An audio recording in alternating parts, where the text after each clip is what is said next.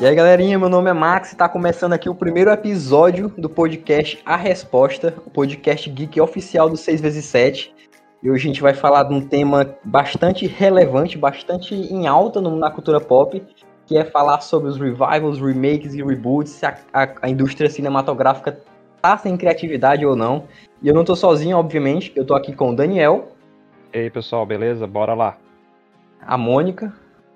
Hello, people! O Felipe. Boa noite, pessoal. E o Renan. Opa, gente, tudo bom? E aí eu vou lançar logo aqui de cara a pergunta matadora, né? A bala de prata. A indústria, ela tá sem criatividade, sim ou não? Sim. Yeah. o, cara, tá- o cara tá no programa do Silvio Santos lá todos os sentidos, formas e modos, jeitos. É, eu acho que é muito fácil, né? Você reviver essas sequências, essas, essas franquias que já funcionaram, porque é meio que uma máquina de dinheiro, né? A galera sabe o que funcionou, o que não funcionou. Então fica muito mais fácil para tu colocar isso na roda de novo e fazer uma grana, né? Fácil. É, é exatamente isso. Eu, tá aí. Eu não acho que ela tá com, com falta de criatividade. Ela tá com preguiça. Ela quer dinheiro e ela não quer gastar recurso tentando coisas novas, entendeu? Como eles faziam tanto antigamente, porque hoje em dia eu acho que o meu problema é tem muitas formas, tem muita competição, então eles querem apostar no certo. E o certo é você reviver o que já deu certo.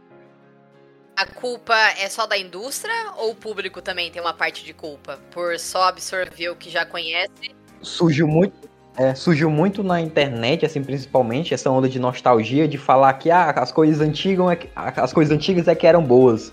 E aí a indústria percebeu isso e começou a lançar também. Ah, tu quer coisa antiga? Pois toma. Tanto que esse ano tinha, tinha até o meme, se eu não me engano, era comparando com o ano de 1984. Que aí, vai, esse ano lançou A Pequena Sereia, lançou Indiana Jones e o Batman do Michael Keaton tava nos cinemas. E aí em 1984 tava o quê? Tava o Batman do Michael Keaton, tava lançando Indiana Jones e tava a Pequena Sereia. Olha só.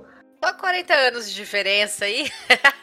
de repente atinge um público novo, uma geração teoricamente nova, só que de repente foram criados para uma geração anterior que viveu muito isso. E eu acho que é a geração do cinema, né? A geração dos anos 80 eu vejo como uma geração muito forte do, do cinema.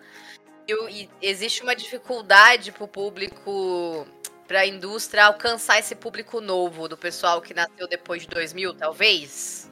O que, você diria, Daniel? é, então, assim, ouvindo ali vocês falando a respeito disso tudo e, e respondendo a, a pergunta, cara, eu vejo o seguinte, como o Felipe falou ali a respeito, não é que, não, não é que falta criatividade, é que eles realmente estão colocando na roda aí tudo novamente para recuperar investimentos que eles gostariam de, de ter, né? Recuperar o dinheiro. Ou seja, o dinheiro é o que manda nesse mundo, correto? Olá, eu gosto de dinheiro. Então, assim, o que eu vejo é que o mundo está muito preguiçoso. Isso não é só na área do, do cinema, mas sim no modo geral. Tá tudo se reaproveitando, mas se reaproveitando de uma maneira até um pouco. É, exatamente. Então, assim, vou dar o exemplo da, da, dos filmes da Disney, né, que são as princesas no modo geral. Cara, nesses últimos anos nós tivemos uma grande leva de vários filmes de princesas, tanto na animação como em live action. Isso também vale para os personagens de, das vilãs, no caso Malévola. Sim. E teve algum destaque, algum deles? Assim, que chamou a atenção e diz assim, pô, que filmão? Tivemos Max vai defender Aladdin. Max vai defender Aladdin. Eu já ia falar. Tava, tava ah, na ponta assim... da língua. Não, assim, eu acho que Aladdin é o único live action bom. Mas eu também é. não acho que ele, tipo, ah, vai lançar Aladdin, meu Deus, precisa assistir. Não, tanto que eu assisti, Exato. sei lá, em 2019, eu acho. Exato, mas aí nós temos aí, nós temos a Pequena Sereia, nós temos Aladdin, nós temos Bela Malévola, Bela Fera, Branca de Neve. E vai vir Nesse... ainda, né? É, é que, que, é, que teve, assim, é, uma proporção muito abaixo do que se esperava.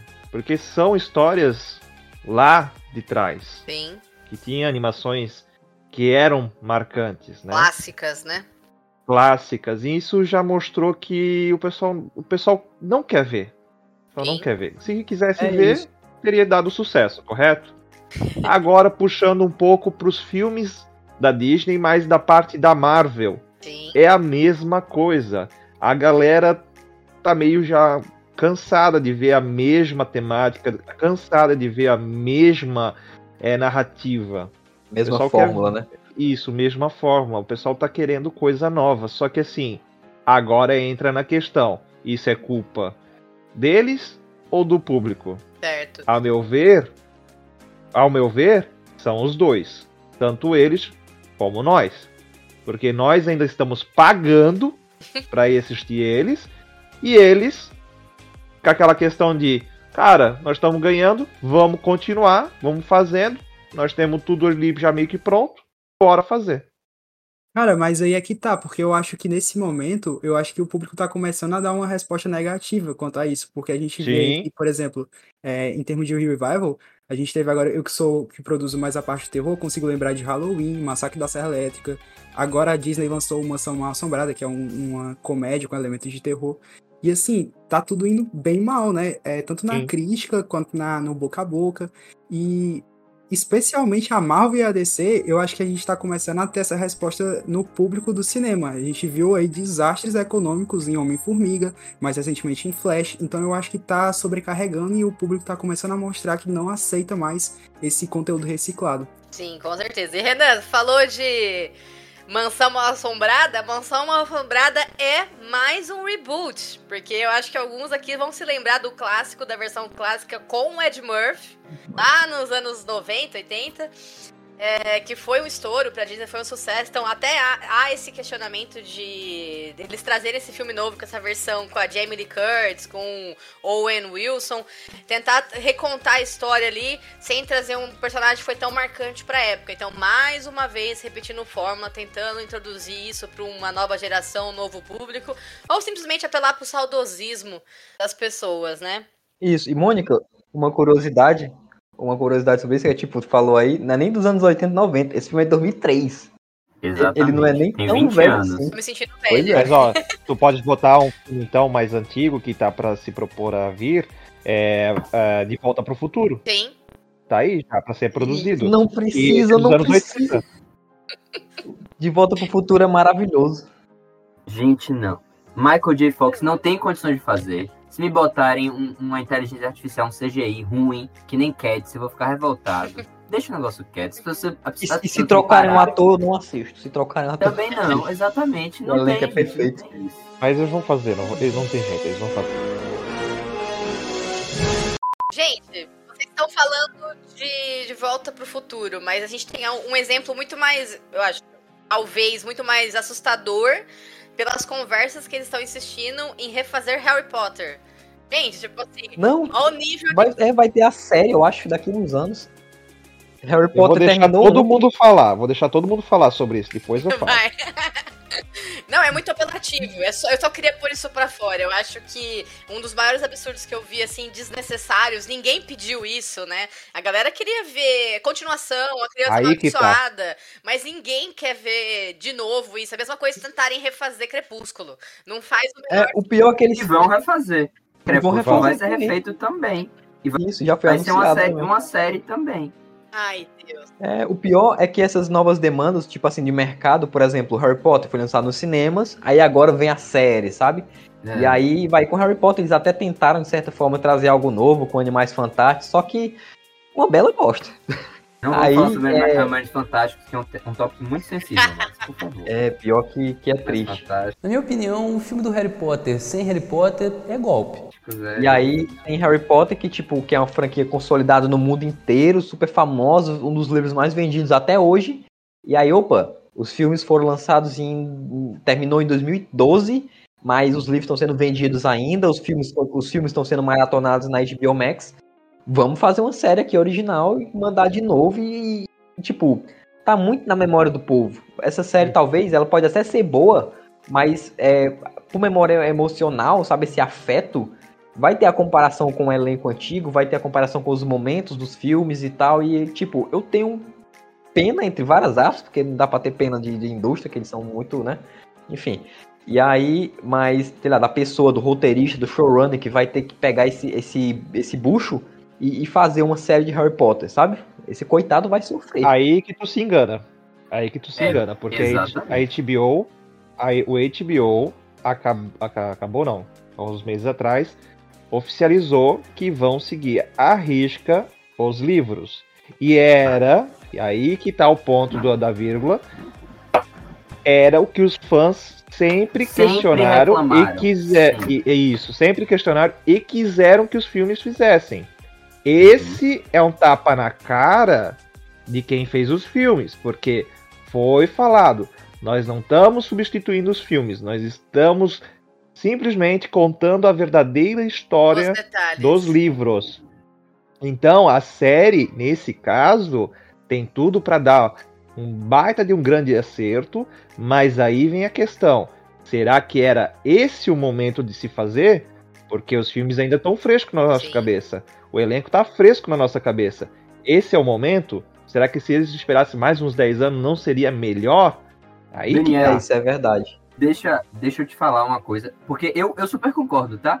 Não só do ponto de vista de que é, se essa série vem, ela é uma resposta a pedidos do público.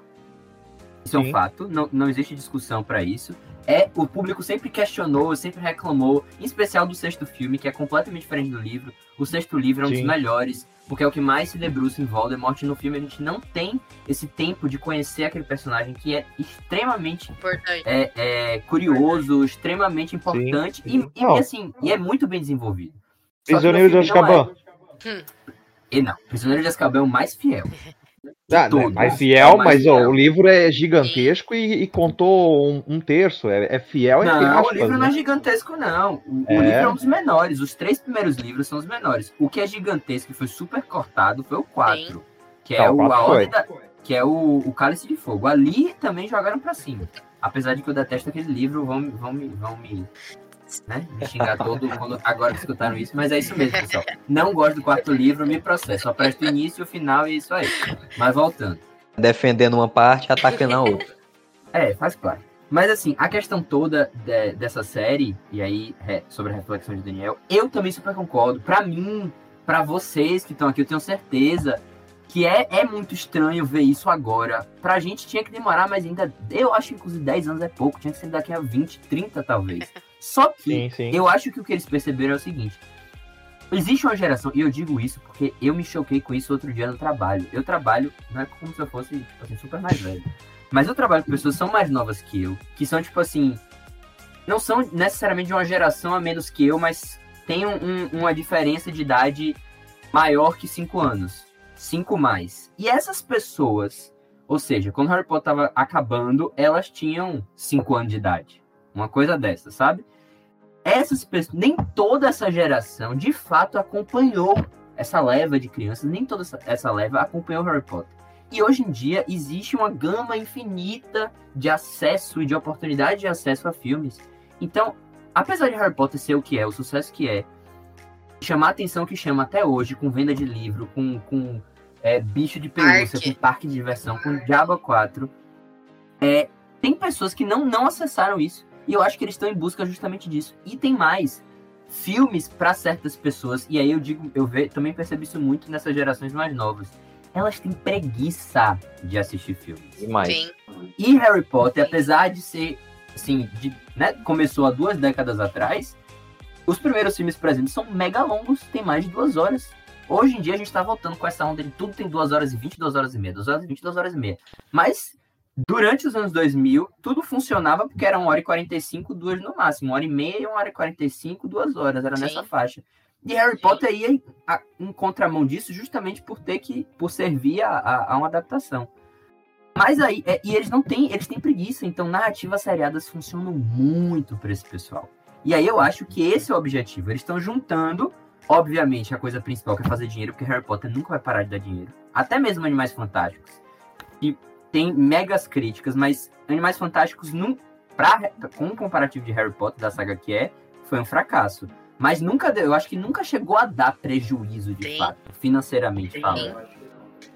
Então, assim, eles estão indo nesse caminho. É, e outra coisa, vai, completando de. Falando de Harry Potter, por exemplo, essa demanda. Vai, duas coisas aqui.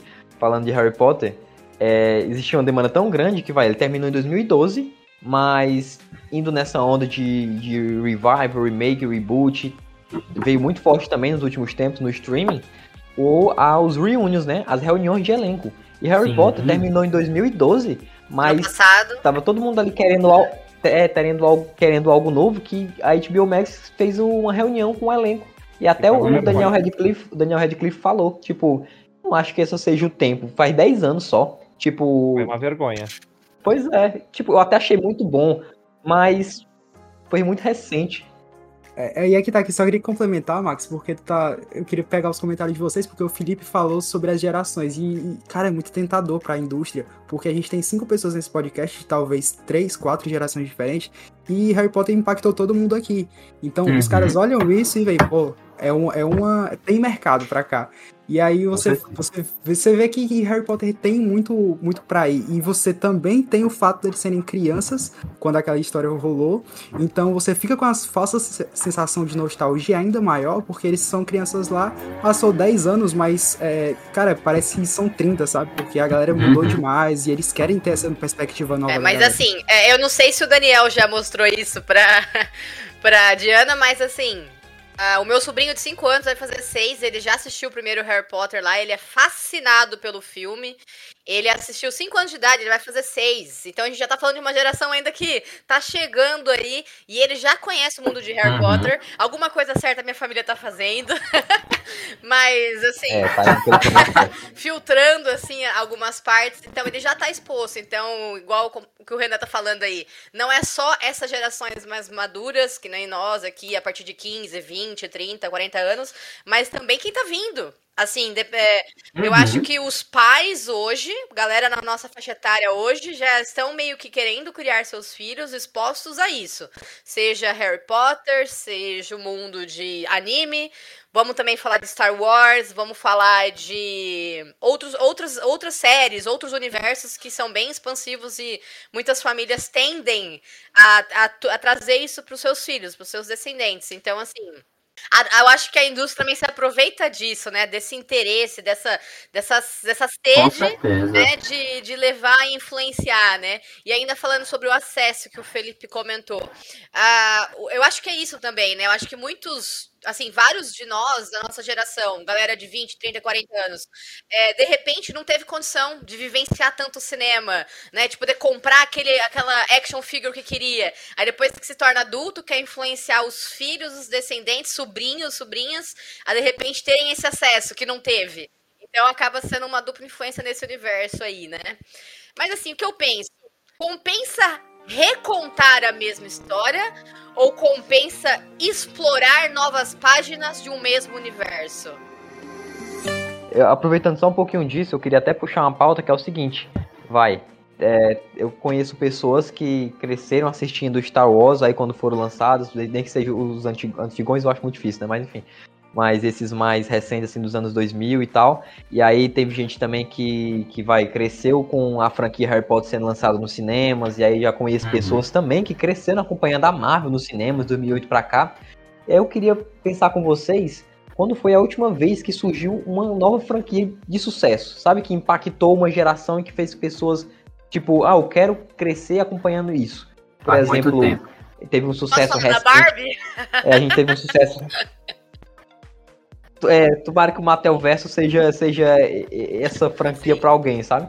Mas, por exemplo, a- a gente teve Avatar que nasceu do nada, né? Assim, apesar dos filmes ser baseado, não ser uma história tão original, mas Avatar não é derivado de nada. Avatar foi um- um- uma loucura lá, pensada e que deu muito certo, né? O primeiro, o segundo.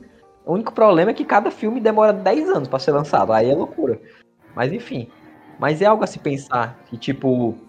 Existem histórias que são lançadas e não fazem sucesso e acabam sendo canceladas. Ou mesmo que as pessoas gostem, ah, gostei dessa história. Mas ela não foi rentável pro estúdio e aí é cancelada também, sabe?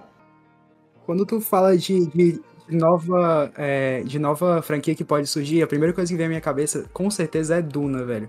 Porque é uma criação de mundo absurda e que, por mais que o filme não seja para todo mundo, eu acho que nos últimos tempos é um dos grandes potenciais que a gente teve, porque ela tem um mundo a ser explorado, sabe? A gente vê Star Wars que até hoje sai filme, sai série, sai todo tipo de, de produto de Star Wars, porque ele tem um mundo que é muito expansivo, que a gente pode ir para vários lugares, que a gente conhece, que a gente realmente aprofunda naquele mundo e, quer conhecer cada vez mais. E eu vejo Duna como um grande potencial para conseguir isso. Boa, boa lembrança disso. Mas eu acho que o problema de Duna é que ela não é, como você falou, ela não é acessível para todo mundo. Porque Duna é um filme que é, é, um universo brilhante, complexo. mas Duna é um filme que ele é mais adulto, ele é muito complexo e ele é um tipo de produção cinematográfica que não é uma produção massiva, que nem o que a gente tá falando. É artístico também.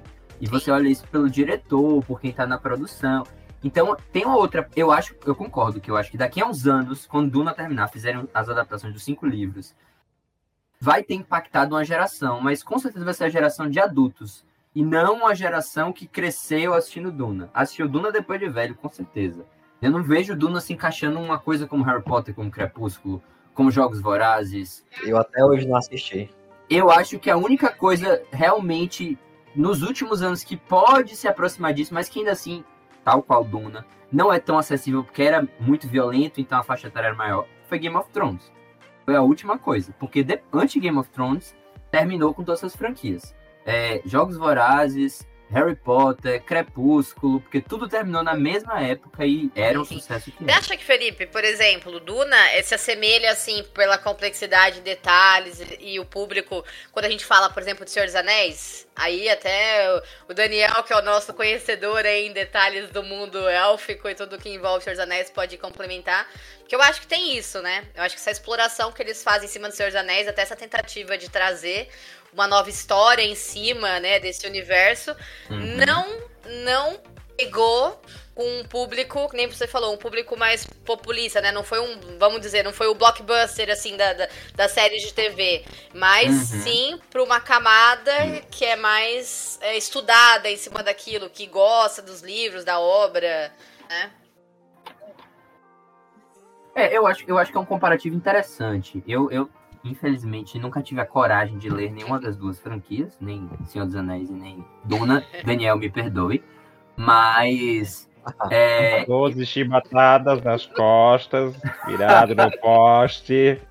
Eu acho que é um comparativo interessante, porque, de fato, existe um nível de complexidade que não vai alcançar todo mundo. Porque, assim, claro, jogos vorazes, é, eu não vou. Me perdoem quem gosta de Crepúsculo e tá ouvindo isso aqui. Não tenho nada contra. Inclusive, eu, eu aprendi a gostar à medida que fui crescendo e reassistindo. Aliás, faça um favor. Se você gosta de Crepúsculo, para de ouvir. Olha, você me respeite, que eu sou defensora de Crepúsculo, hein? Minha pôster fui pra estreia, sou geração Mas... Crepúsculo. Tenho todos os livros em português e inglês. Meu Deus. Mas que hipocrisia. O que foi? Eu não sou o tipo de monstro certo para você? Ah, então tá Mas, liberado. Tudo bem. Não, eu não vou encaixar Crepúsculo aqui, porque eu não acho realmente que aquela história tem um nível de complexidade de, de Jogos Vorazes ou, ou, de Harry Potter, mas ainda que Jogos Vorazes e Harry Potter tenham um nível de complexidade, porque tem, mas são leituras infanto-juvenis. E aí é que tá a diferença de Senhor dos Anéis e de uhum. Duna. Não são leituras infanto-juvenis, são leituras adultas. E eu acho que Senhor dos Anéis, ok, no, na época foi um sucesso absurdo, mas o sucesso da época não era um sucesso Sim. juvenil, criança, não acessava esse grupo pode ter acessado depois. Eu mesmo, quando, quando eu era. Senhor dos Anéis foi lançando no, no início, bem no iníciozinho dos anos 2000. Posso, posso, só fazer uma aspas rapidinho, Felipe? Não querendo te cortar, só dar uma aspas. Vale a pena só eh, lembrar, eu acho que um dos fatores que fez com que esse Senhor dos Anéis, assim, ele escalonasse com sucesso repentino e... Não foi tão repentino, porque no final das contas, os livros do Senhor dos, dos Anéis constam na, na, na listas dos livros mais importantes da literatura inglesa americana. Então, é uma coisa, vamos dizer, mundialmente famoso perante cultura americana, cultura inglesa. Então eu acho que daí vem justifica um pouco esse sucesso tremendo que foi. Mas por favor, continuando com o seu raciocínio. Não, sim, não, é isso aí mesmo, porque uma vez que você tem esse, você já tinha esse alcance, mas ainda assim um alcance que não é para um público tão vasto. Hoje em dia, as percepções até de leitura, não só leitura no sentido literário, mas de leitura de análise de filmes, o que é que pode ou não ser assistido, é muito mais permissivo Sim. do que no início dos anos 2000, por exemplo. Então acho que é possível que Duna tenha acessado mais pessoas, pessoas mais jovens, mais novas do que Senhor dos Anéis acessou naquela época. Mas ainda assim, eu acho que é uma franquia que tem todo o potencial, como o Renan falou, de se tornar isso, mas é isso só vai acontecer a longo prazo. E então eu, eu reitero o que eu falei, eu acho que Game of Thrones é a única coisa talvez comparada, mas que ainda assim não para mim não alcança o mesmo público que Harry Potter alcançou, principalmente Harry Potter que é a maior de todas, mas também nem o que é, Jogos Vorazes alcançou, por exemplo. E aí por isso é, a Casa do Dragão vem para tentar fazer isso, né? Puxar ainda, continuar com aquele público, trazer um público mais novo que naquela época não assistia, mas para gerar interesse. A mesma coisa para mim é o, o, a série do Senhor dos Anéis. Tem esse mesmo efeito como a série de Harry Potter, a série de Crepúsculo vai fazer isso. Como a série lá do negócio, como é o nome? Aquele filme isso, que é péssimo. Isso, ia chegar Jackson. nesse. É pra fazer isso. Eu gosto Entendeu? tanto do filme. Mas não manjo nada dos livros, então. Eu não manjo não, nada dos livros, mas eu gosto não, do filme. É, mas, primeiro. é ruim. Isso, é, isso, isso, é, isso é uma questão interessante, Felipe, que você trouxe aí. Eu ia, eu ia, tava pensando em Percy Jackson com essa nova notícia de série e tal. Será que isso tá, agora vai decolar? Será? Será que agora eles vão fazer o trabalho direito? Porque assim, eu li todos os livros. Eu, eu sempre fui uma devoradora de livros, eu cresci na. Todos os livros de infanto juvenil que você pode imaginar, eu li todos, né? Nos anos 2000 aí, até 2000 15. Então, tudo que tinha de coleção em série eu li todos. Então, assim, Percy Jackson eu senti muito essa diferença, esse impacto. É, eu fui no cinema assistir, fui com toda aquela expectativa e tal. Não me frustrei, porque eu sempre tento ir de mente aberta assistir esses filmes, somente quando são lançamentos, então não sou tão não sou tão exigente em questão a isso. E eu até às vezes me pergunto por que, que, foi, que deu tão errado, né, no filme de Percy Jackson, que realmente é abandonado tudo. Porque assim, a gente teve outras produções que não foram espetaculares. A gente pode até falar de Crepúsculo, porque foram tudo lançado ao mesmo tempo. E por que que Percy Jackson tropeçou no meio do caminho e conseguiu dar continuidade, né? Então é interessante. E até esse reapelo né, da Disney querer refazer a série, né? Agora vamos refazer a série e tal, do Percy Jackson. Vai funcionar? Não sabemos, mas dizem que vão ter esse propósito de serem mais detalhistas, por ser série, respeitar mais livros, mas eu, eu, eu sempre tive esse questionamento do porquê que não foi pra frente, né? Sempre fiquei com essa sensação de que, poxa, tinha tanta coisa pior que deu certo, por que, que esse ficou tropeçado no meio do caminho, né? pior é que existem uma série de fatores que podem impactar nisso, né? Não só a fidelidade à obra, o retorno financeiro e tal, sei lá, desde as pessoas envolvidas mesmo, por exemplo, ah, o produtor executivo que bancou o primeiro o segundo não quis bancar um terceiro e aí o filme acabou por aí, sabe? O, o protagonista, o ator, não ia poder gravar em tal dia e aí tiveram que, que adiar para outra. Enfim, aí teve o um conflito de agenda com outros atores, com elenco, produção, enfim, essas partes por fora. E aí eu também só queria falar dessa questão de, como a gente falou de Harry Potter, né? Que, que eu, eu comentei lá da série, enfim, aí vocês me contradizeram falando sobre a fidelidade da obra, que agora tem tudo para ser melhor e tal. Que, assim, eu mudei um pouco a minha opinião a respeito desse, de adaptações terem que ser fiéis, né? Porque, enfim, é, esse é um tema até para outro episódio, outro podcast, mas eu mudei muito bem a minha opinião sobre isso, sobre adaptações fiéis ou não, quando eu li a biografia do Douglas Adams, que é o escritor do meu livro favorito, O Guia do Mochileiro das Galáxias, porque o guia, o guia ele nasceu numa série de rádio e aí ele escreveu um livro baseado nessa série de rádio. E aí depois disso teve peça de teatro, teve filme, teve série e tal, enfim. E ele, uma coisa que ele disse é que ele, ó, eu quero os mesmos personagens, mas sempre envolvidos em uma história com os mesmos detalhes, assim, aliás, com o mesmo, o mesmo background, mas um, sempre uma história diferente. Tipo assim, se uma hora eles iam pra esquerda, agora eles vão pra direita e tal, enfim. Ele disse que só quer ver os personagens dele inseridos em histórias interessantes. E aí eu comecei a pensar nisso, de que, tipo, se é, essa história, apesar de diferente da original, a original fez sucesso, mas se essa adaptação ela pode ser diferente, mas ainda assim entregar algo que vale a pena ser assistida, ela merece ser feita, ela merece ser contada, sabe? E os fãs, enquanto, enquanto fãs de, de, de tal determinada obra, como a Mônica falou que vai assistir sempre de peito aberto, também deveriam dar uma chance para isso. Como por exemplo, hoje em dia acontece muito isso de vai de mudar etnia, de mudar uma coisa, mudar outra. Mas se fizer sentido, se, se não atrapalhar na história no geral, por que não dar uma chance àquela, àquela história, sabe? Ela precisa ser realmente sempre fiel àquilo. ela não pode ser um pouquinho diferente, seguir na mesma linha para agradar o fã ou não, sabe? Entrando nessa onda de, de remakes e tal, de reboots. É, esse é o problema. O problema é o seguinte, vou dar o exemplo da série do Senhor dos Anéis, o Anéis do Poder. É uma história totalmente original, uma história totalmente nova. Uh, tudo que está contado ali não tem em livros, porque isso ali foi feito de rascunhos, entendesse? E o pessoal não gostou.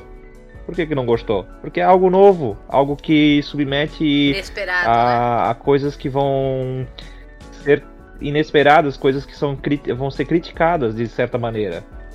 Entendeu? O problema é isso. O problema é que o pessoal tá com preguiça de, de conhecer coisas novas, de ver novas criatividades, novas coisas, e ficam só se baseando em cima de livros. Eu, sendo bem sincero, eu preferiria. Eu, ó, eu, tá? Eu.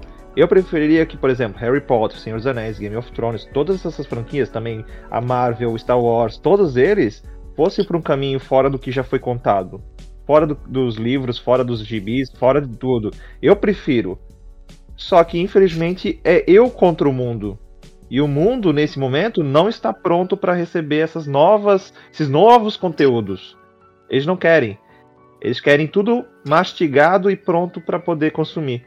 Pra dizer assim, ah, eu li isso ali, ó, eu falei pra ti, eu falei pra ti, eu sabia Daniel, a disso, eu sabia. expansão. Só isso que eles querem Desculpa saber. te, te cortar, só pra você continuar no seu raciocínio. A expansão do universo Star Wars, você como um, um adorador, assim, entendi, um entendedor de Star Wars, é, como que você vê isso? É uma coisa que te agrada ver essa expansão, essa exploração em detalhes?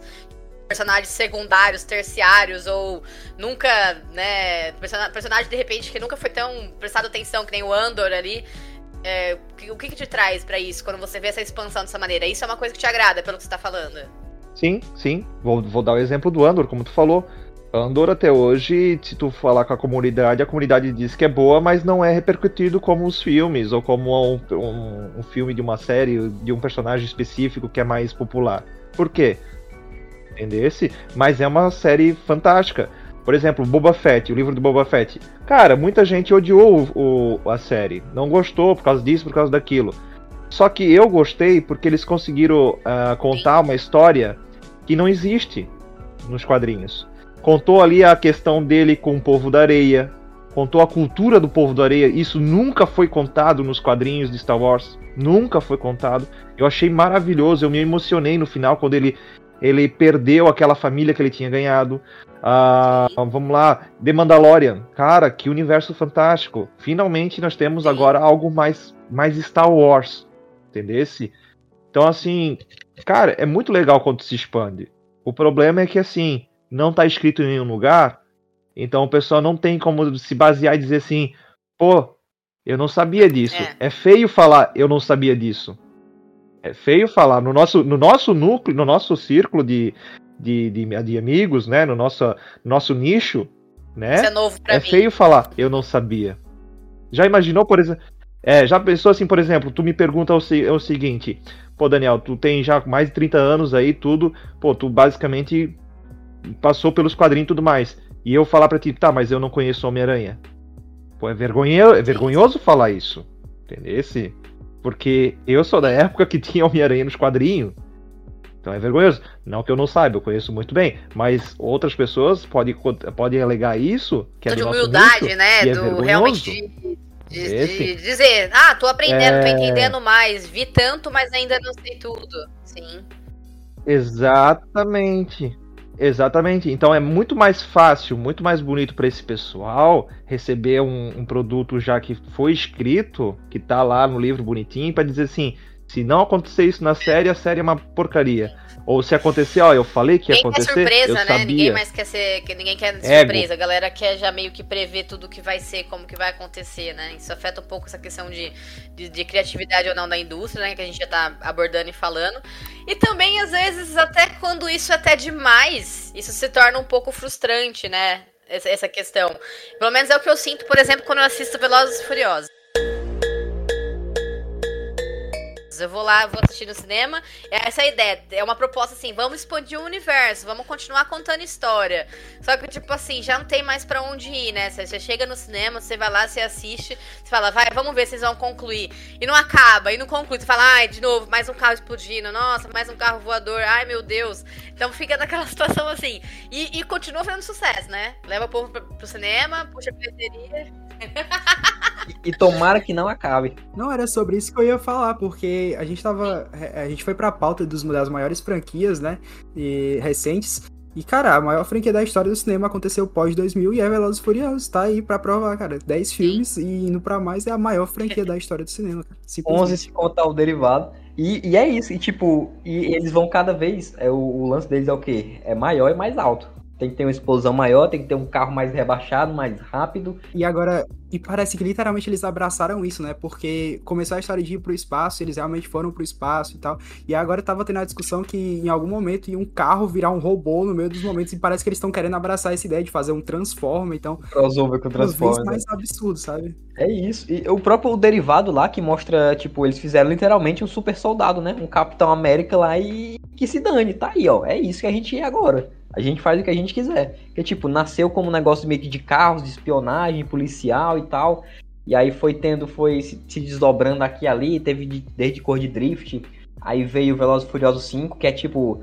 É quase um, um, Vingadores, sabe? Porque vai, os personagens foram apresentados em, nos, no, em vários filmes. E aí no 5 juntaram tudo. Sim. E aí a partir do 5, todos eram filmes de equipe. E aí eles tinham uma missão a cumprir. Era tipo quase que de espionagem, assim, sabe? de, de, de super equipe mesmo fazendo, realizando tarefas, aquela coisa. É, eles são quem a gente chama quando o governo não pode fazer, tá ligado? Não pode fazer legalmente, algo assim. E aí é cada vez maior e mais alto. É, Fora é que eles também estão explorando a questão do, da reencarnação, né?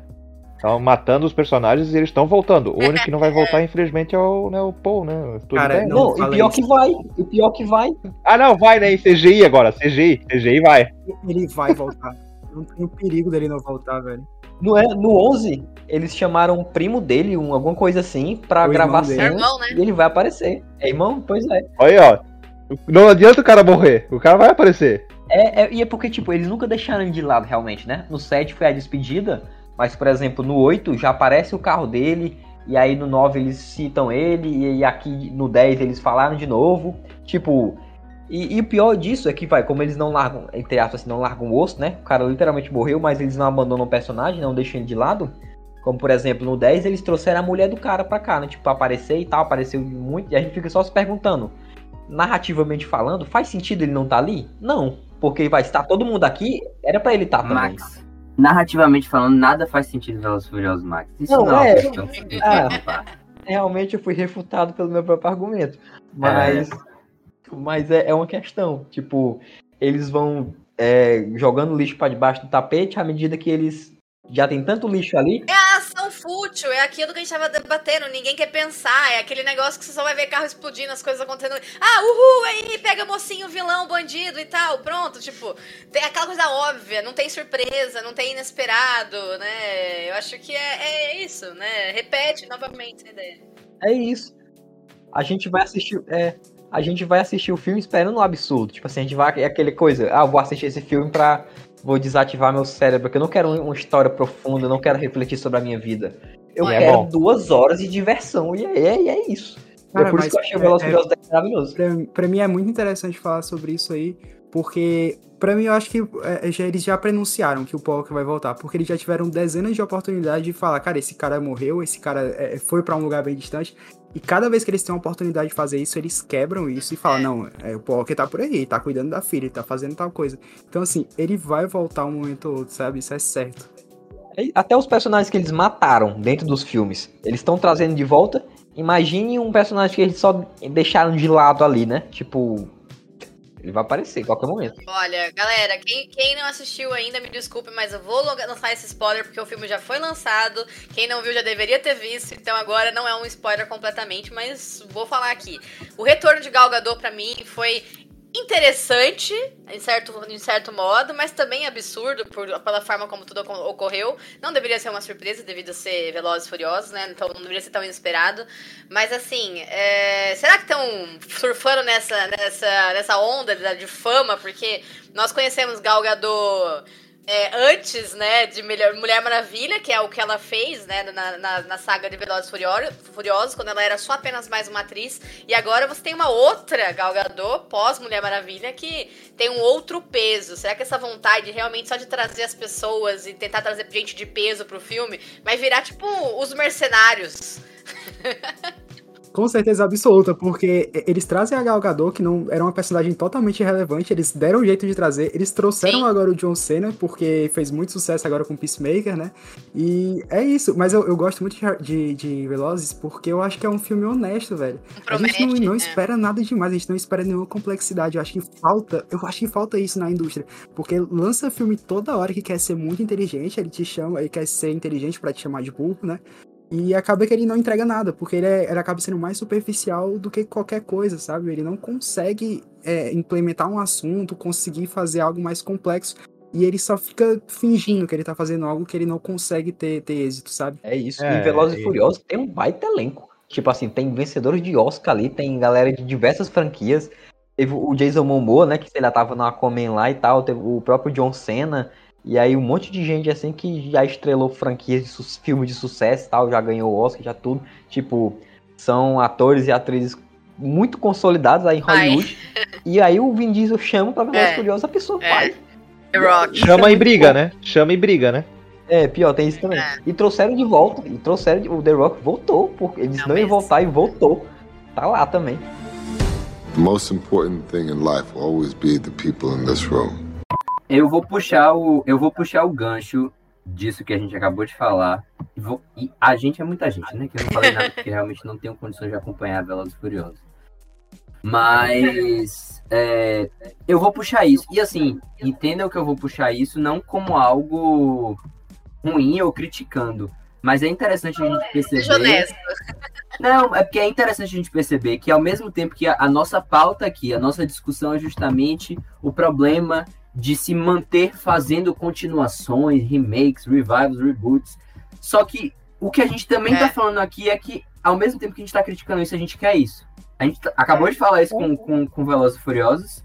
A gente também acabou de falar isso numa outra perspectiva com o, o Star Wars, que foi o que o Daniel trouxe. E assim, uhum. o problema todo é, e aí eu vou usar o que o Daniel também falou, o problema todo é, para mim, é o que eles deixam de fazer.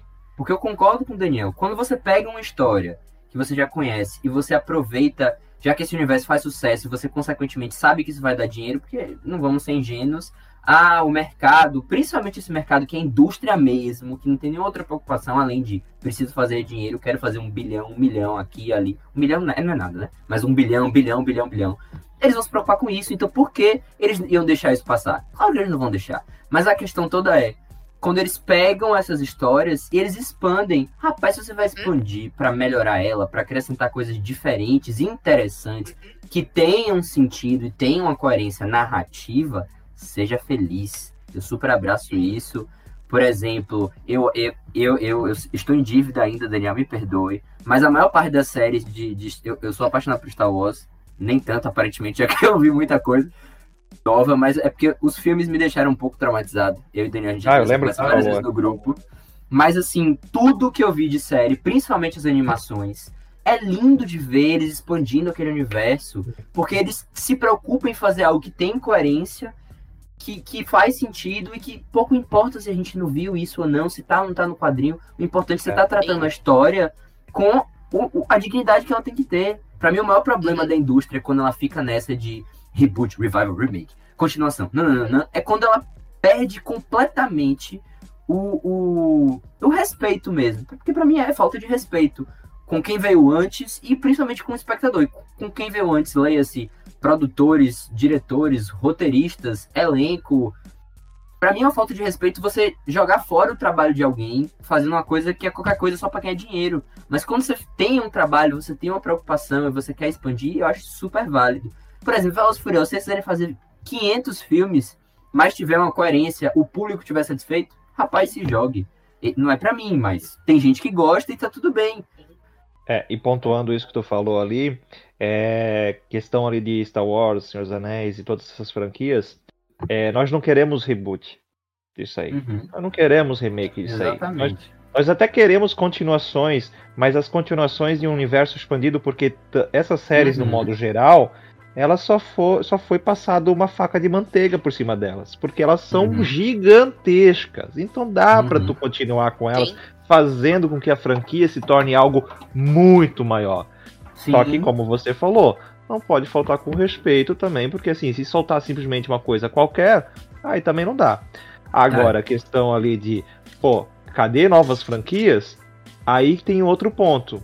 Tá faltando gente também criativa nesse mundo pra poder criar novas coisas. Talvez eu esteja errado em falar que tá faltando gente criativa. Sim. Mas, cara, nós não estamos enxergando. Ninguém tá enxergando, ninguém tá vendo. Impossível ah, os caras da indústria lá não, não tá em cima disso. Eu acredito fielmente que existe alguém lá em cima dizendo assim, não, nós temos que achar a nova franquia, a próxima franquia, nós temos que achar. Só que também, assim, não tem ninguém criando, putz, aí fica difícil também, né? Ó, eu vou fazer um apelo aqui porque eu não entendo. Vocês sabem, vocês me conhecem, já falei muito, já escrevi muito sobre isso. Vai chegar a segunda temporada mês que vem. Então é assim, ó, falando de novas franquias. Por que, que a roda do tempo da Prime Video, que tem um orçamento milionário, só perde pra série derivada do Senhor dos Anéis em questão de orçamento, não decola? Gente, a série é espetacular, é fantasia pura, roda do tempo. Sabe por Tá que aí que uma não. franquia nova. Sabe por que não? capac- Por quê? Porque o público em geral não quer ver esse tipo de, de série, de história. História. Entendeu? Assim, É. O pessoal quer ver história mais é, Velozes e Furiosos agora. Ou quer ver uma história mais. Ou quer uma coisa mais assim, crepúsculo, sabe? Eu discordo, Daniel. Eu discordo. Eu acho que o problema todo, aí falando especificamente da Roda do Tempo, e aí a gente pode até trazer outras coisas, mas fala- falando desse que a Mônica trouxe, eu acho que o problema é porque a Prime Video é péssima se vendendo. Eles não sabem vender as produções deles. Eles têm uma divulgação Não, vender não. Vender eles sabem. Vender eles sabem. Eles não conseguem dar continuidade. Não, não acho, não, não acho isso. Eles não sabem. Oh, como vender. não? Olha o Anéis Eles do não Poder. divulgam. Venderam Mas- pra caramba. Não, mas Anéis do Poder é um caso à parte, porque vo- Ah, eles estavam vendendo aí- aquilo porque isso já existia um público, isso já era uma coisa que pré-existia além deles. Eles só pegaram direito. Entendeu? Quando eles toda, você conhece alguma produção demanda, né? original? É, já tinha demanda. Você conhece algum, você sabe enumerar cinco produções originais da, do, do Prime Video? Agora de cabeça Assim, não. Eu sei porque eu Então, assisto. Faz pronto. tempo que eu não na Prime. Eu eu tô assisto assistindo pronto. mais agora Star Wars e, né, e Crunchyroll. Crunchyroll eu consigo, agora. Felipe, é justo a gente mencionar É, The Boys. Pô, Claro. falar que The Pronto, Boys mas aí, não aí tem a gente fala The Boys, os derivados The Boys e acabou. Entendeu? O problema é esse. Ah, DVD. ah, Invencível também, que é uma animação que ganhou muito destaque aí. É, invencível. Invencível. Mas assim, não, não deu nem cinco coisas. Calma, Entendeu? calma, rapaz. Calma que eu não. Mas é Deixa eu lembrar aqui, tu não me deu cinco, não me desse um Eu minuto, tu me desse 10 mencionar. segundos. É, Felipe, eu poderia mencionar uma série nova. Uma série nova da Prime Video, não querendo, só, só pra poder acrescentar pra esse debate de numerar, assim, ó. Tem uma série fenomenal nova, que super desconhecida, assim, mas que tem uma história incrível, inclusive eu já escrevi sobre, tá no nosso blog, 6x7, que é o O Poder.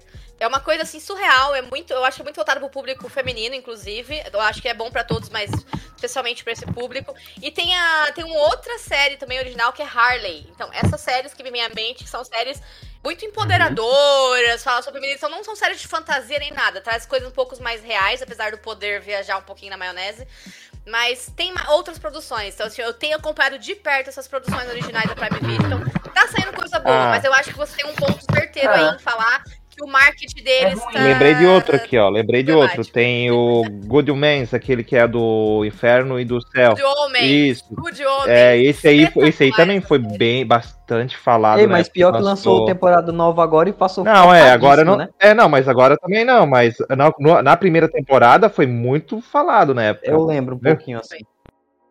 Tem o Carnival Row, tem o Carnival Row. Mas meu ponto é o Carnaval seguinte: Row. Esse flopou. Essa eu concordo que flopou. Quando você pensa numa indústria que é extremamente competitiva, e a gente está vendo isso agora com, com a, a questão das greves, a gente pode até chegar nesse ponto. Mas uma indústria que é extremamente competitiva e que por mês lança uma tonelada de produções. Se você pega o HBO, se você pega a Netflix, que são os principais streams de hoje em dia de produções originais, e a Disney, você sabe enumerar em 30 segundos 10 produções. A Prime Não. Video é a que você menos vai lembrar.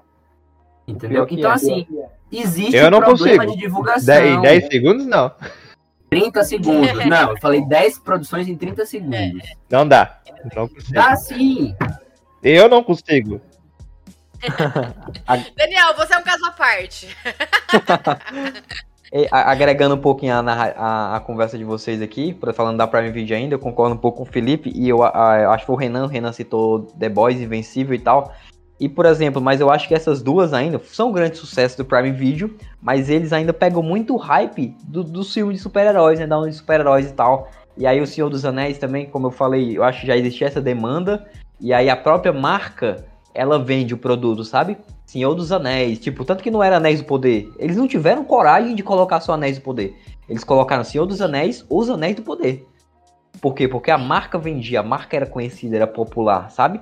E aí, assim, não que eu é, desgoste dessa parada de expansão e tal, mas eu acho que realmente a, a Prime Video em si, ela é meio que, tipo, ela se não tanto que ela não se vende só como streaming também, né? Que quem vai que, ah, quem tem Amazon não tem só o Prime Video, tem um monte de, de coisa que vem junto na assinatura.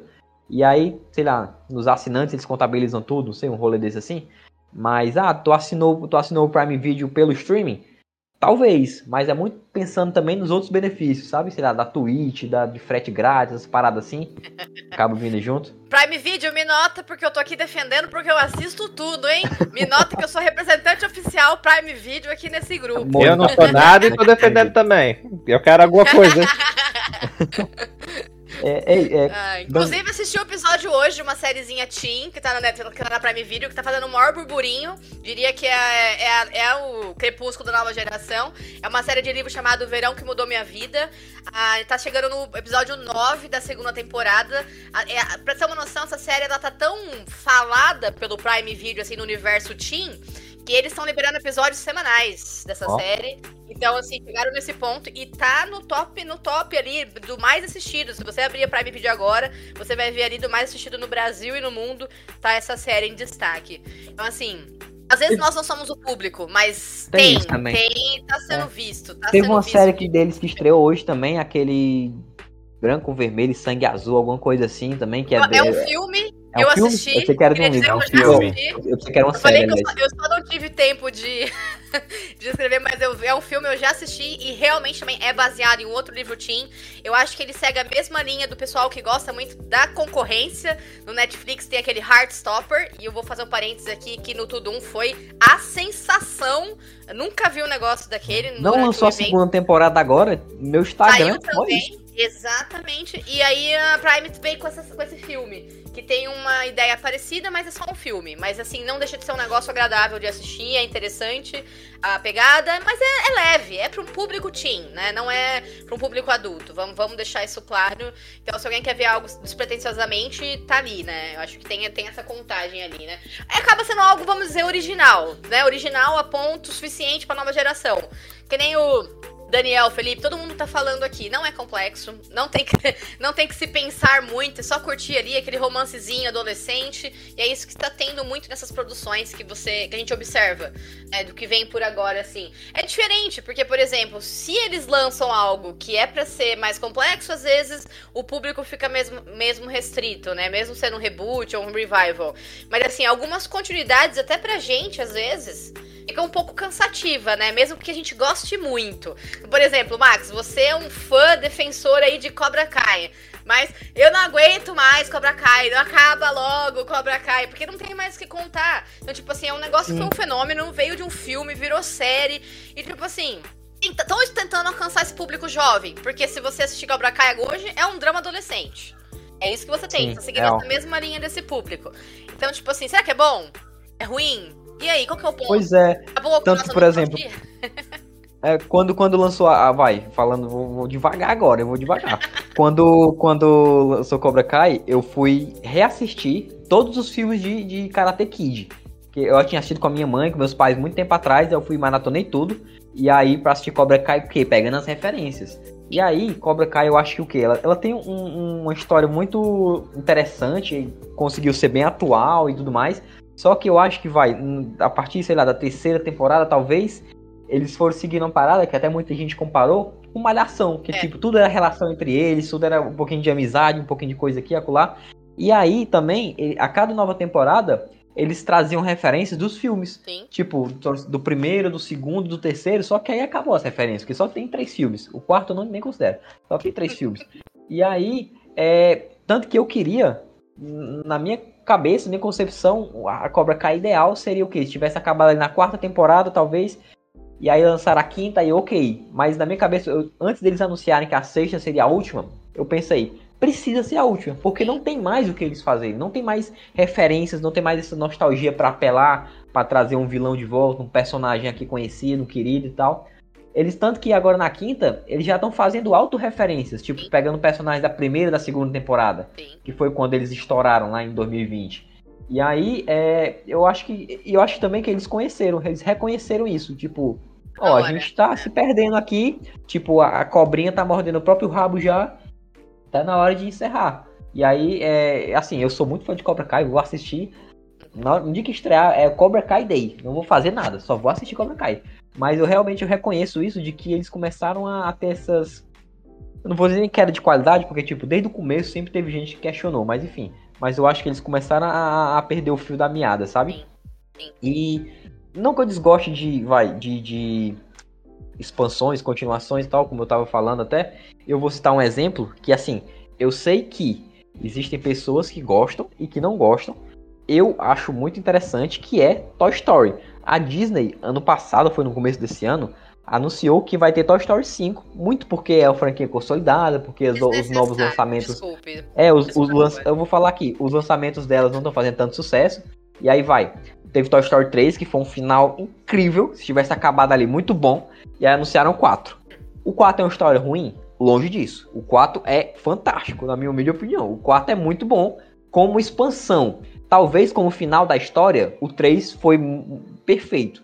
O 3 foi muito mais assertivo. Mas como expansão, pensando em ir além do Andy, e além daquele, daquele como é que eu posso dizer, naquele universo que os personagens estavam inseridos, eles foram a, a contar uma história um pouco mais mais distante daquilo. E aí o 5, eu tô com receio? Tô, porque eu fico, eles já contaram isso, já contaram aquilo, tipo, o Andy cresceu, o Andy deixou eles com outra pessoa, aí agora o Woody já saiu, já separou dos brinquedos, e aí agora vai pra onde? Tipo, sei lá, vão, vão mostrar o Woody vivendo a vida de brinquedo perdido? Vão mostrar alguma coisa?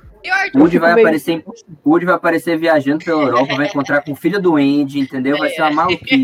Vai ser É. péssimo. Se prepare. O Andy vai, assim, ele vai encontrar o Vin Diesel, vai entrar pro Velozes e Furiosos. eu não entendo É. essa insistência deles nessas coisas, principalmente depois que eles já lançaram Buzz Lightyear e não foi o que eles imaginavam que seria. Então, tipo assim, eles já tentaram dar continuidade naquilo e não foi. A gente sabe, Lightyear não foi o que eles esperavam. Então, pra É que porque Lightyear é bem fora da nisso? curva mesmo. Não, por mais que seja, tipo, eles tentaram continuar, tentaram expandir.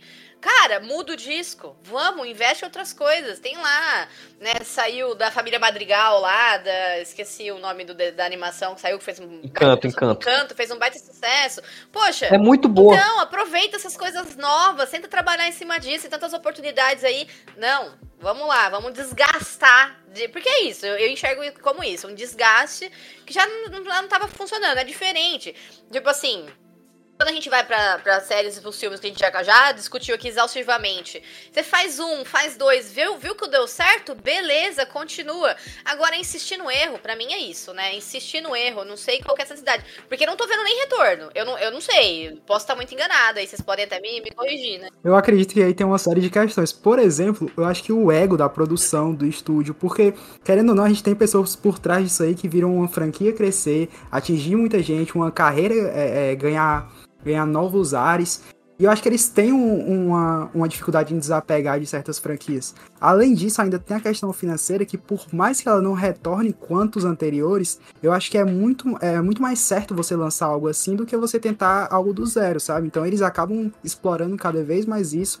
E aí você tem é, esses problemas que vão aparecendo, tanto para Cobra Kai, quanto para Toy Story, que é o quê? É a demanda de um planejamento que ele nunca existiu. Você tinha uma narrativa, você tinha todos os fios ali que eles é, esperavam chegar a um lugar, dar um valor a um personagem. E acaba que tudo isso é construído, é desenvolvido, e no final das contas eles têm que alongar mais para satisfazer o ego, para satisfazer as questões financeiras da, da produção, do estúdio, enfim. E acaba que você não tem mais o que fazer. Então a franquia tá esgotada e eles continuam tentando explorar aquilo cada vez mais e não vai mais a lugar nenhum. E a Disney é mestre em fazer isso, né? Porque Exatamente. ela realmente. Parece que ela fala assim: o que eu posso estragar da, que os fãs amam? Vamos lá, produção. Porque eles têm feito isso excessivamente. Eles, e aí, tô pensando em Disney conglomerado e todos os seus braços, né? Isso envolve a Fox, isso envolve o, o, o- a Marvel. Então, assim, eles conseguem só, tipo assim, ficar chupando sangue do, do, de um cadáver que já tá caído no chão, eles tá lá, nem agoniza mais, porque não tem mais o que sair. Bela A, metáfora. a, pra mim, a maior prova disso é... Obrigado, obrigado. É, o dia hoje tá nessa energia. Mas é, eu acho que é isso que eles têm feito. Pra mim, a Marvel chegou nesse ponto, gente. Porque eles estão tentando ficar num ciclo de reviver o que eles um dia tiveram e eles simplesmente não conseguem, porque o plano deles, que é- eles diziam que era tão a longo prazo, se limitou em 10 anos. É, é como se, tipo assim, eles fizeram os 10 anos, fizeram a conclusão lá, lá com, com a, a saga das joias do infinito. E pronto, depois daquilo parece que tudo se perdeu. Felipe, Diga, você acha que tá na hora do universo Marvel ter um reboot? Não. não. Pelo amor de Deus, não. Max, não. Ele, assim, eu. Vamos lá. Depende da sua perspectiva. Pronto, vou, vou me corrigir. Depende da sua perspectiva de reboot. Por exemplo, o que, é que eu acho que eles podem fazer? Eu acho que eles podem parar com esse excesso de 10 mil, 50 mil heróis e eles voltarem o que eles faziam na época. Que eu acho que o streaming também é, acabou ocasionando isso.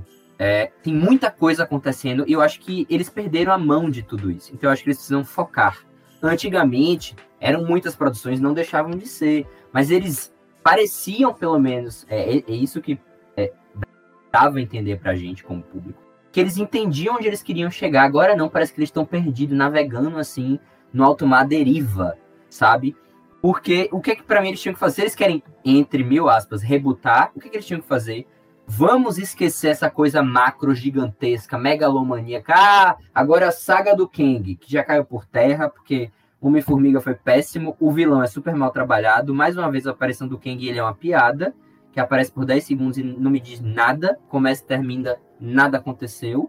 E aí é, você já tem a desmoralização do vilão dessa nova saga, que era pra ser uma coisa tipo, pra durar anos, já caiu por terra. Você tem excessivos personagens e você ainda tem o ator que faz esse vilão envolvidos em 10 mil problemas. Então, a Marvel, inclusive, ela precisa começar o Zé Boné. Essa é pra você.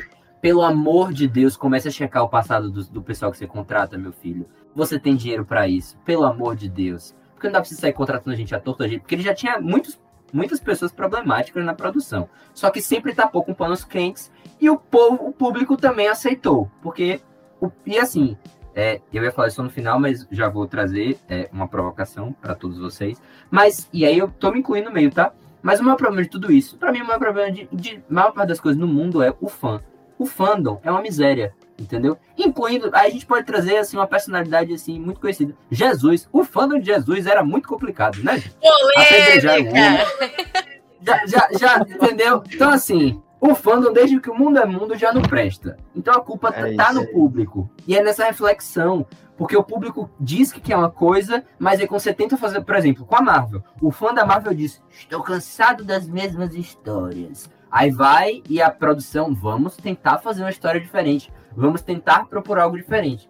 Aí pronto, eles vão, propõem, é diferente, é interessante, mas claramente a produção não tem a mesma atenção que outras, que são mais centrais. E aí o que acontece? O público vai lá e mete o pau. Por exemplo, o. o- esqueci o nome em português, Moon Knight. Aquela série é interessante. O super-herói é interessante. Cavaleiro da Inclusive Lua. porque ele tem. Cavaleiro da Lua, muito obrigado. É, é a, a tradução literal. Burro aqui não lembrou. Parabéns. Lixo de série. Tá aí. Eu gostei. Entendeu? A série, ela não é ruim como arco de personagem. Eu acho É. que ela não é ruim.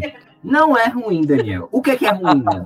Não tem nada de ruim. A série só não é uma Aí- coisa apoteótica, entendeu? Porque a produção claramente não dá a atenção que merece. She-Hulk é a mesma coisa. She-Hulk tenta ser uma coisa completamente diferente, porque ela é uma comédia que existe uma super-heroína no meio. Só que ninguém levou a sério, nem a própria produção. E aí eles, inclusive, tentam brincar em cima disso, que não dá muito certo. Porque aquele final, pra mim, é 100% caótico. Tipo assim, ficamos sem ideias. Ah, vamos usar metalinguagem, porque hoje todo mundo usa metalinguagem. Hahaha, divertido. Não é. Então, assim, eles dizem que querem fazer coisas novas que o público pede, mas eles sabem que se eles investirem dinheiro demais nisso, vai cair por terra, não vai dar certo. Então fica nesse ciclo vicioso, que nunca dá certo. E aí, por isso que a Disney fica voltando nas mesmas coisas. E só uma correção que eu pesquisei aqui. É, o ano que, que Max tinha citado não é 84, é 89, que é o ano de Batman, 89, o primeiro né? Batman, Tim Burton, a, a. Pequena Sereia e, e o. Eu acho que é o terceiro filme do Indiana Jones. E é isso. Você vê essas, você vê três desses filmes no cinema, essas aparições desse personagem. Ok, que Flash é, é ruim, a qualidade é extremamente duvidosa. O filme da Pequena Sereia não traz nada de tão novo, mas não é um filme ruim. E o filme do Indiana Jones também não é nada, oh meu Deus, sensacional, mas também não é ruim. Mas as pessoas querem sempre, entendeu? São as mesmas pessoas que cobram a novidade, mas aí quando ganham o que elas pedem tanto, ou melhor, são as pessoas que reclamam de novidade, às vezes cobram, às vezes não, mas dizem que ah, antigamente era sempre melhor. Tanto, ah, 89 era tão melhor. Mas quando tem a coisa que ela tanto pediu, acha ruim. Então existe um, um- um problema no próprio espectador, porque ele não sabe o que ele quer. Ele quer tudo e não quer nada. Uhum.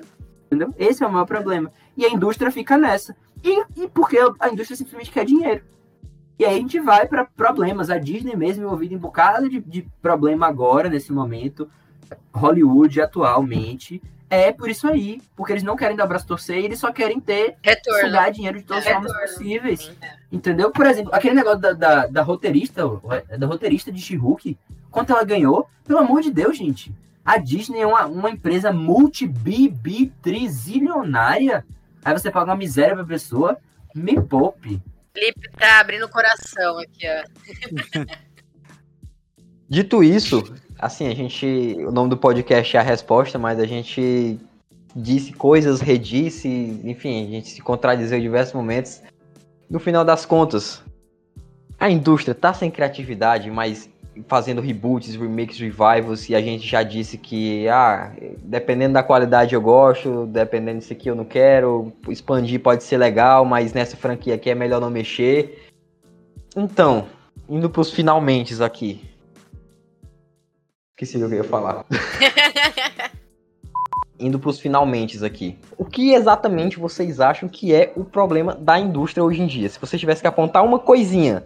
Ó, o problema é Ganância. isso, falta criatividade, falta investir, falta investir em novas séries. É, é a ganância, eles só pensam no dinheiro, o público não sabe o que quer. A indústria é um reflexo de uma população hiperconectada, hiperativa e sem foco. Então eu acho que é, é reflexo, sim. Então, posso falar ganância, posso, a gente pode citar várias coisas, mas eu acho que é um reflexo do que a gente tem no mundo hoje. Menino, Mônica hablou agora, viu? Rapaz, A Mônica, é, a Mônica, a Mônica respondeu. A Mônica respondeu tudo. É, assim, na verdade, o que a Mônica, a Mônica respondeu tudo que passa pela nossa cabeça. E enquanto que tiver pessoas lá em cima que estão olhando pra, só para o dinheiro, só para isso, e não que eles não têm que olhar, eles têm que olhar também, vai continuar isso. E enquanto que o, o fã, né, o fandom, como também é falado, ficar nessa coisa de ah, eu quero isso, mas não quero aquilo. Eu quero aquilo, mas também não quero isso. É, Não vai adiantar. Nós vamos continuar tendo vários reboots, nós vamos continuar tendo vários remakes, nós vamos continuar tendo tudo isso aí. Nós vamos continuar reclamando e gostando e odiando e vai ser assim pro resto da vida. E será assim até o fim dos tempos, senhoras e senhores. Se preparem. Eu acho que a real é que é até difícil definir o que é, que é um problema, porque talvez esse seja realmente o objetivo deles, né? Talvez o cinema não, não seja mais o que era antes. Não existe o cinema por amor. Os caras estão lá É. pra fazer dinheiro e eles estão conseguindo fazer isso com esses projetos, sabe? Sobre o fã, eu acho que o fã ele sempre espera é, involuntariamente ser surpreendido. A quebra da expectativa. Tanto que o, a gente falando de Marvel, por exemplo, acho que o filme mais lembrado da Marvel é o Guerra Infinita, que termina com um Trágico. final. a- a- cara, impensável, a gente não imaginava aquilo. Pegou todo mundo de surpresa e a gente comenta até hoje, né? E Sim. eu acho que é isso, o fã não sabe o que quer. Eu acho que Hollywood, todas as produções sabem exatamente o que é que eles estão mirando com isso. E eles têm um plano, cara. Essa é a real. Quando eles precisarem fazer algo, eu acredito que eles vão se movimentar suficientemente pra é, entregar algo decente. É, eu acho que assim, não vou chover muito no molhado, não, mas é, eu acho que a, a, a maior questão é que o público gosta de reclamar, porque todo ser humano gosta, isso tá né, Intrínseco. na essência, intrínseco na nossa essência de existir. A existência exige, parece, às vezes, que a gente seja chato e reclamão. E existe também, a gente vive num sistema capitalista que a gente precisa de dinheiro e indústria, uma indústria, como principalmente a gente está falando, focando mais em Hollywood, né? Essa, essa indústria monumental do cinema que rege, querendo ou não, por mais que existem, hoje em dia existam é, é, formas e formas, e inclusive até produtoras mais diferentes, tipo a gente pode estar a 24, por exemplo. Mas é, é dinheiro que eles querem, é isso que vai fazer girar o mundo, e é como o Max falou, a gente vai continuar. Oh, perdão, acho que foi como o Daniel falou. A gente vai continuar aqui, assistindo, reclamando, gostando e sempre se questionando isso. Se algum dia isso vai mudar ou não, ou quando vai mudar. E eu acho que assim, mudar não vai. Mas o que eu acho que vai acontecer, e, e aí eu acho que talvez a gente falou muito aqui, é que a gente está muito tempo sem ter um respiro disso. Um respiro que chame a atenção. Mas com certeza tem alguma coisa aí por vir. E talvez seja isso. E às vezes, inclusive, esse respiro pode ser até um reboot, um remake, uma refilmagem. Vou jogar aqui pro universo, porque James Gunn é você na Terra. Deus no céu, meu filho. Tá nas suas mãos, é sua hora. Por favor, obrigado. Tá bom, né? Mas eu confio também. Um, um adendo, um adendo a respeito de. Agora, é, olhando aqui minhas coisas. É, talvez existe um cenário dentro disso tudo que não está sendo olhado com carinho. Que nós só estamos falando de Hollywood, só pra cá, só o Ocidente, só isso, só aquilo. Mas o Oriente, né, o Japão ali, a Coreia principalmente, tá criando bastante coisa nova. Os caras estão vindo com várias séries, filmes, até mesmo os animes agora estão renovando tudo. É, se nós olhar com bastante carinho pro lado de lá, lá sim nós estamos tendo muita coisa nova. As dorameiras Muita que eu coisa- diga. É, tipo assim, franquias, franquias realmente novas vindo daquela área. Só que assim, é, eles cuidam deles lá e eles fazem pra eles. Eles não fazem pra gente. Então, talvez, quem sabe mais pra frente, nós não se cansa daqui do nosso ocidente e começa a apontar mais lá, que lá tá vindo coisa boa. Mas assim, se a gente for olhar para isso, a gente tem aqui também a América do Sul, aliás, a América Latina, né? principalmente a América do Sul, incluindo nosso país, tendo produções espetaculares, mas que existe um complexo de vira-lata que não permite que a gente assista, né? Consuma como deveria, como poderia, porque qualidade, tenho certeza que se a gente procurar um pouquinho, tem. Tal qual se a gente procurar um pouquinho no, no, no, no, Prime Video, a gente vai achar coisas boas, mas que a gente só não conhece. Tem isso também, porque vai, as próprias, essas produções coreanas, como o Daniel falou, elas vêm de um mercado novo, né, de um mercado diferente, que estão fazendo sucesso, os animes fazem sucesso desde que eu me entendo por gente, tipo assim, mas eles acabam só tendo essa divulgação maior, só atinge esse, o, o mainstream, quando eles vêm para uma plataforma dessas, né, como a Netflix, como assim, um streaming grande, e mas é- eu concordo com o Daniel, eu acho que sim, que é uma nova visão de, de, de produto, né, nova visão de, como é que posso dizer, de uma nova indústria, assim, e que ajuda nesse respiro realmente dessas pausas, do tipo, ah, é, não faz tempo que não tem uma série da Netflix, assim, essas séries adolescentes da Netflix americana que não tá mais me, me agradando tanto. E aí aparece lá pra ela ver uma, uma série tá em alta, um dorama e tal, que, sei lá, estreou há muito tempo, mas que chegou agora e que a pessoa pode se encantar pelaquilo e acabar consumindo outra coisa, outra coisa, outra coisa e por aí vai. É realmente é, é disso. E próprio aqui- o Felipe falou aqui do Brasil, por exemplo, tem é, a- aquela série lá que fala do folclore brasileiro, não vou lembrar o nome agora, mas enfim, que fez um sucesso, tá, tá indo pra segunda Cidade Invisível. Isso, teve segunda temporada e tal, e que vai, enfim, vai vir mais coisas que, querendo ou não, já ajuda também. A própria Sintonia, que é uma série bem mais brasileira, assim, e que eu sei o que, tá na quarta temporada, quinta, que, tipo, fez certo sucesso também por de aí, volta sabe? aos E que 15, isso é da interessante. Maísa com a Camila Queiroz.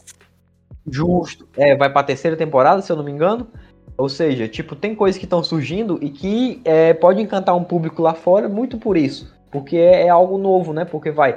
Desde que a gente se entende por gente, desde que eu me entendo por gente, pelo menos, é, a gente vê aí vendo as mesmas histórias, né? Por exemplo, um americano conta uma história de guerra de que os Estados Unidos foi o herói da guerra, ou de conta tem uma história de amor americana, tipo, enfim, toda essa coisinha que a gente já sabe, esses arquétipos é, de, de produções americanizadas, e que é, existem outras perspectivas pelo mundo aí, né? Seja de cineastas, sei lá, brasileiros, coreanos ou de onde for, mas que são novas formas de ver o mundo, novas histórias vindo de, de novas mentes pensantes, enfim.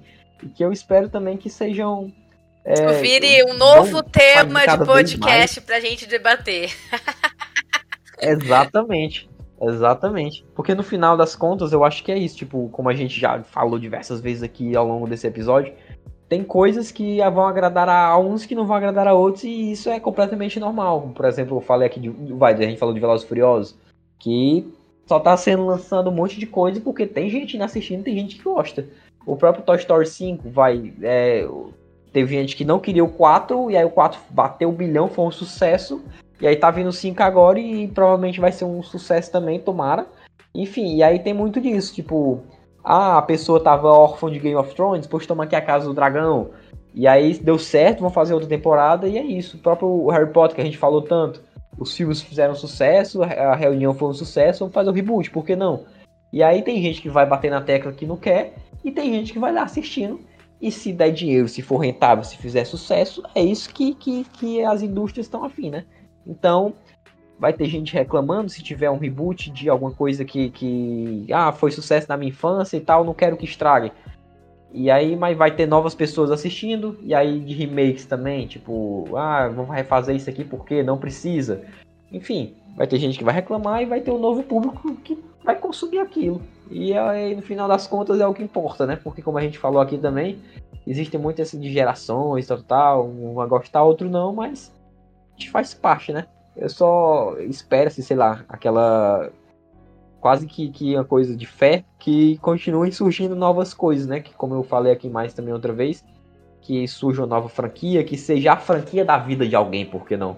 A pessoa cresceu assistindo Marvel, cresceu assistindo Star Wars, cresceu assistindo Harry Potter Aí vai surgir uma franquia totalmente nova que vai encantar a pessoa e ela vai, vai lançando sequência e tal, e vai crescer junto e vai entrar pra cultura pop aí do Hall da Fama. Quem sabe se não sujar amanhã, sei lá.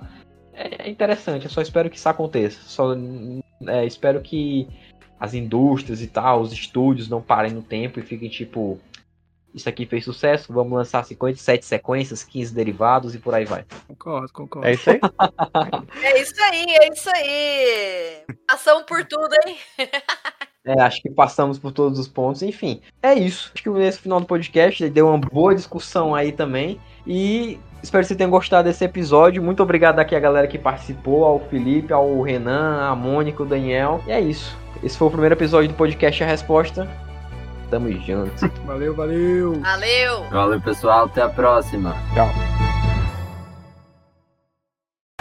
É isso, deixa eu ver se gravou certinho agora. Morro de medo. Não gravou, eu vou é até aí onde tu mora, sair daqui do sul e vou te bater.